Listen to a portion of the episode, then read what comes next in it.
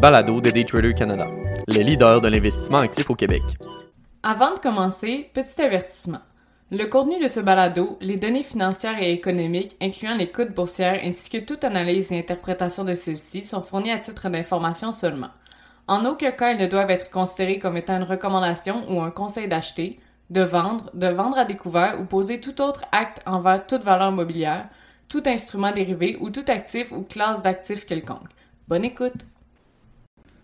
Faciliter la digitalisation de demain par Olivier Gélina, analyste financier et contributeur pour Daytrader Canada. De nouveaux développements se sont formés dans la sphère digitale cette semaine. Un partenariat d'envergure s'ajoute à ceux déjà présents sur le marché, de quoi raviver la flamme de l'adoption institutionnelle. Toutefois, l'adoption globale des actifs digitaux nécessitera plus de rigidité afin de faire le grand saut sur nos systèmes gouvernementaux. Plus tôt cette semaine, et près d'un mois suivant la fameuse transition de l'Ethereum vers le Proof of Stake de son prédécesseur énergivore, le Proof of Work, Mastercard, sur le New York Stock Exchange ticker MA, a pavé la voie afin de faciliter l'accès au commun du mortel à l'univers des crypto-monnaies. L'accessibilité a rapidement été identifiée comme étant une barrière pour les plus petits joueurs des économies globales et le géant du paiement par carte a décidé de tirer son épingle du jeu. Mastercard débutera le déploiement d'un nouveau produit en phase test appelé CryptoSource dès l'année prochaine auprès de plusieurs banques d'envergure.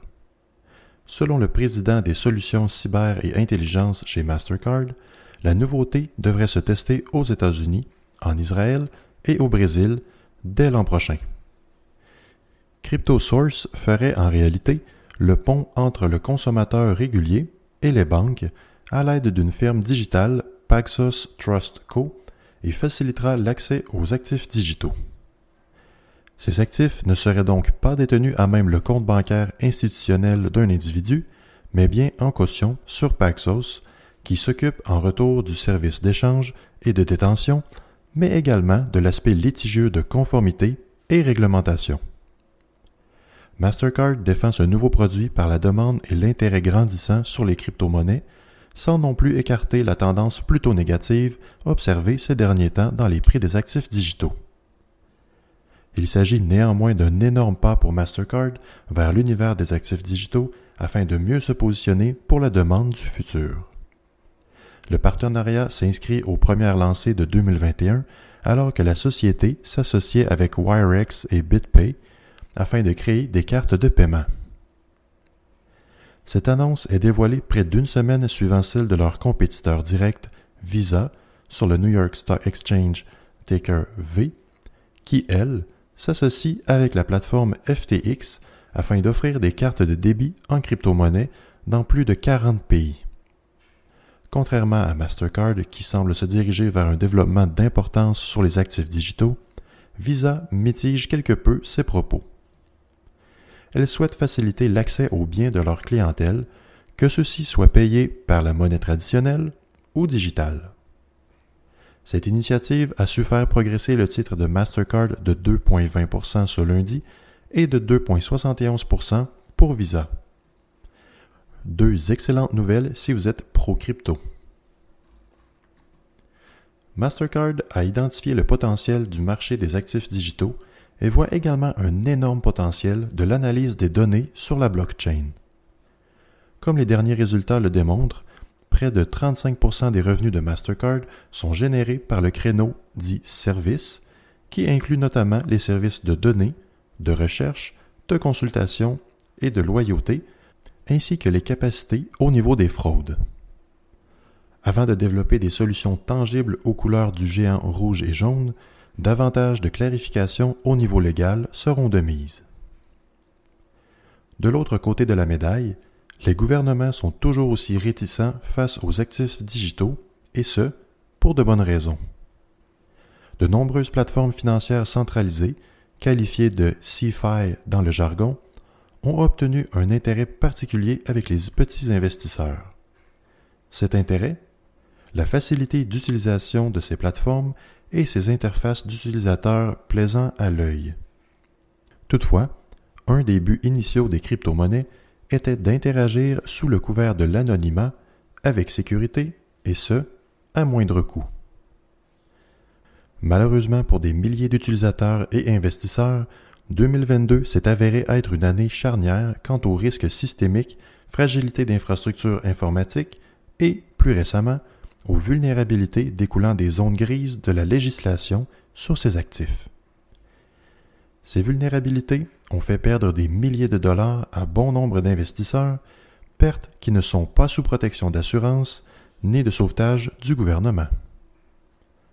Dans cette liste non exhaustive d'événements, nous y retrouvons donc la dégringolade de Terraform Labs et la recherche de l'Interpol du fondateur Du et le plongeon de 60 milliards de dollars de la monnaie Luna, Voyager Digital LLC sur le Nasdaq ticker VYGVQ, se met sous la protection du chapitre 11 de la faillite, le hedge fund Three Arrows Capital spécialisé en crypto-monnaie fait faillite et est sous investigation de la CFTC et de la SEC.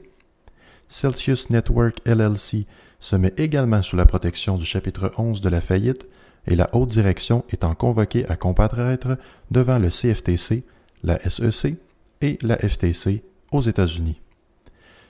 Et pour terminer, Sam Bankman-Fried, fondateur de la plateforme populaire FTX, est sous investigation de la Texas Securities pour l'offre de monnaie non enregistrée. Le récent partenariat de Mastercard avec Paxos afin de rendre disponible aux banques le trading de crypto-monnaies donne une image beaucoup plus solide et de confiance aux nouveaux investisseurs ou encore à ceux ayant enregistré de lourdes pertes, et ce, simplement parce qu'un nom connu de tous s'y est associé. Les gouvernements devraient donc y voir une opportunité intéressante d'observer les réponses du grand public lorsque ces nouveaux actifs seront aux côtés des FNB, des actions et autres véhicules d'investissement traditionnels. Il demeurera captivant de suivre les développements en ce sens.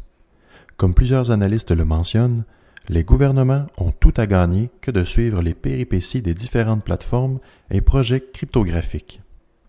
Des instances telles la CBDC ou Central Bank Digital Currency étudie les possibilités d'une offre monétaire strictement digitale où la masse souhaite un système rapide, efficace, sécure et fiable. Système où les paliers gouvernementaux pourraient observer les flux de leur monnaie, contrôler l'offre et la demande et, si le besoin se fait sentir, de bloquer certaines adresses cryptographiques jugées frauduleuses ou suspectes. Bien des étapes devront cependant être franchies avant d'en arriver à cette nouvelle norme digitale. Conservez vos billets physiques, au cas où.